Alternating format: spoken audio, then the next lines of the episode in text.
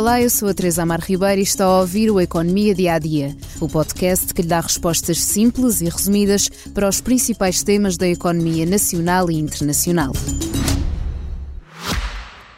Já visitou hoje o BPI Expresso Imobiliário? Agora pode calcular o valor da sua propriedade e guardar a documentação da sua casa e do recheio numa nova área pessoal única no mercado. E ainda ficar a saber quanto pode pagar por uma casa localizá-la com uma pesquisa por polígonos e conhecer as soluções de crédito habitação BPI. BPI Expresso Imobiliário.pt Quem compra e quem vende na mesma página. Auto Europa, a fábrica portuguesa do grupo Volkswagen, está novamente em crise e desta vez a culpa não é nem da pandemia, nem da guerra na Ucrânia. Desta vez a culpa é do clima. Portanto, a Auto Europa precisa de uma peça essencial na construção dos motores do modelo Volkswagen T-Roc. Essa peça é feita numa fábrica na Eslovénia. E essa mesma fábrica foi inundada depois das fortes chuvas de agosto que assolaram o país.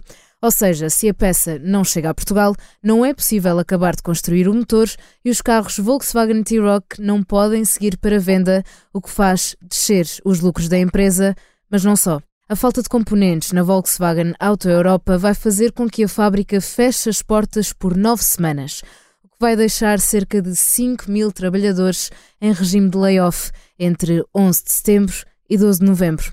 Por isso não terão de trabalhar e os encargos serão repartidos de igual forma entre o Estado, a empresa e os trabalhadores. Ainda assim, os empregados esperam que aconteça o mesmo que no layoff da pandemia Covid-19, que seja a empresa a assegurar a sua parte, já que muitos dos profissionais estão em situações económicas delicadas. Para além disso, a Auto Europa, em Palmela, é o maior investimento estrangeiro industrial em Portugal e responde por 1,5% do produto interno bruto nacional. Para tentar abreviar ao máximo a quebra na cadeia de abastecimento, estão na Eslovénia altos responsáveis do grupo alemão Volkswagen, até porque a falta da peça em questão está a ser sentida em várias fábricas do grupo. Por cá, o Ministério da Economia e do Mar disse à agência Lusa que está à procura de soluções na indústria de componentes nacional. Agora, por que é que esta nova crise na auto-Europa preocupa? Porque estamos a falar de um dos pesos pesados da economia portuguesa. Como dissemos, a empresa tem um peso de 1,5% do PIB nacional e é o maior exportador do nosso país, já que envia para os estrangeiros 99,2% da sua produção. Já para não falar dos empregos diretos e indiretos que criou, isto porque foram instaladas em Setúbal muitas pequenas e médias empresas que garantem o fornecimento de componentes à fábrica alemã. Se não trabalhar nesta empresa ou nas que dependem dela, não deverá sentir impacto no seu bolso, mas a verdade é que é mais um abalo na economia portuguesa.